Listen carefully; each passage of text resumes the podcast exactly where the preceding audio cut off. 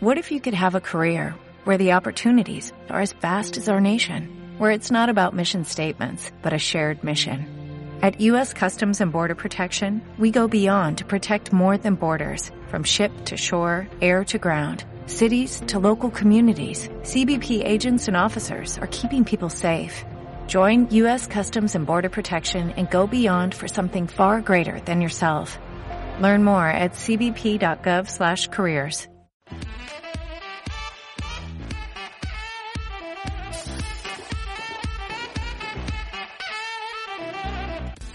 Hola, bienvenidos a Jax, soy Jordi, ¿qué tal? ¿Cómo estáis? Hoy voy a ser un poquito más breve de lo, de lo normal, no va a ser una reseña del top 10 que os había prometido, tampoco va a ser una reseña de alguna película de este 2022, sino que va a ser un pequeño homenaje a una de las mejores películas de la historia del cine, mi película favorita que hoy cumple 50 años. Sí, para todos los que me conozcáis y para los que no me conozcáis, estoy hablando del padrino. Y os preguntaréis, pero Jordi, ¿ya has hecho un audio ensayo de lo que significó el padrino para ti? Sí, lo sé, y no quiero ser cansino.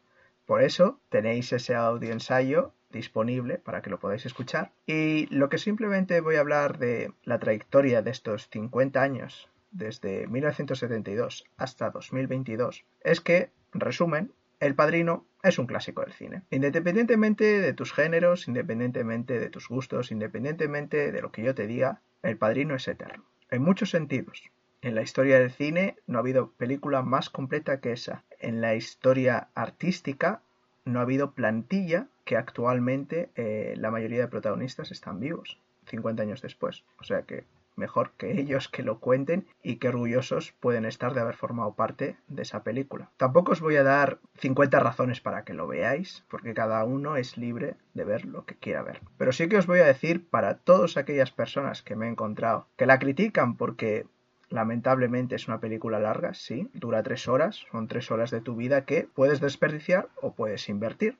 Eso ya depende de ti. Pero para aquellas personas, simplemente deciros que los tiempos son los tiempos. Las películas antiguas duraban mucho, era una filmografía diferente. Las películas de hoy en día es una hora y media o menos para que, bueno, te embotellan todo y te sacan a relucir todos los buenos argumentos, todos los efectos especiales, eh, el romanticismo hollywoodiense moderno que hay. Pero si de verdad sois aficionados del cine, si de verdad sois gente con mente abierta y que queréis probar cosas diferentes, queréis abrir vuestros horizontes, yo os recomiendo esta película.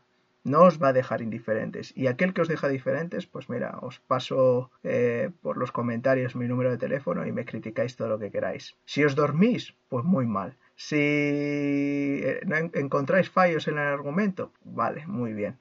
Yo solamente os digo que El Padrino puede ser que no es una película moralista, por así decirlo, que prevalece el bien, sino al contrario, destaca el mal en todos sus aspectos y de cómo un hombre se transforma del bien al mal, por la familia, por la mafia, por las decisiones que toma en su contexto y que él no tiene, digamos, la voluntad o em, la voluntad o el hecho de cambiarlas porque ya está como predestinado, ¿no? Es como la tragedia romana o greco-romana, que el destino le tiene situado para que haga ese viaje que no tiene punto de retorno. Pero bueno, no quiero hacer spoilers, no quiero hacer tampoco una reseña mínima, simplemente deciros que es una película que os abrirá a algunos puede ser los ojos, a otros puede ser que no les impacte nada, que sea una película antigua y nada más, pero dadle una oportunidad, porque son 50 años que avalan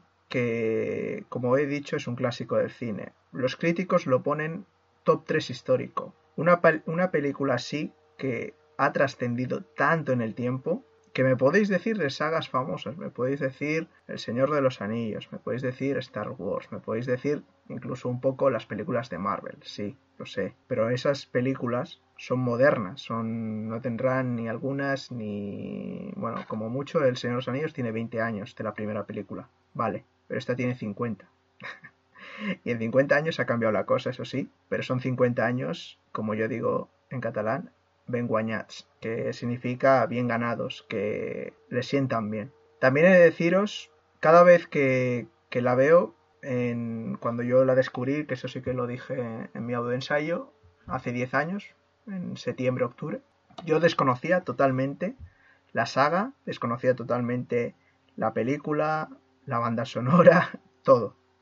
Era un lienzo en blanco. Y eso supongo que me ha hecho que ame a esta película con más cariño, con menos em, prejuicios, llamémoslo así. Y yo creo que, sinceramente, por recomendación, sí, soy un fanboy. Pero es una recomendación que es sincera, es obviamente subjetiva, pero a la vez un poquito objetiva, porque recojo las fuentes oficiales. Pero os hago una oferta que no podéis rechazar. Vete el padrino, intentad comprar la trilogía, disfrutad de todas esas bellas escenas que algunas son duras, algunas son incluso graciosas, y en algún punto os daréis cuenta de que quién no ha tenido que tomar una decisión por, por la familia. La familia carnal, me refiero. ¿eh? Y nada más.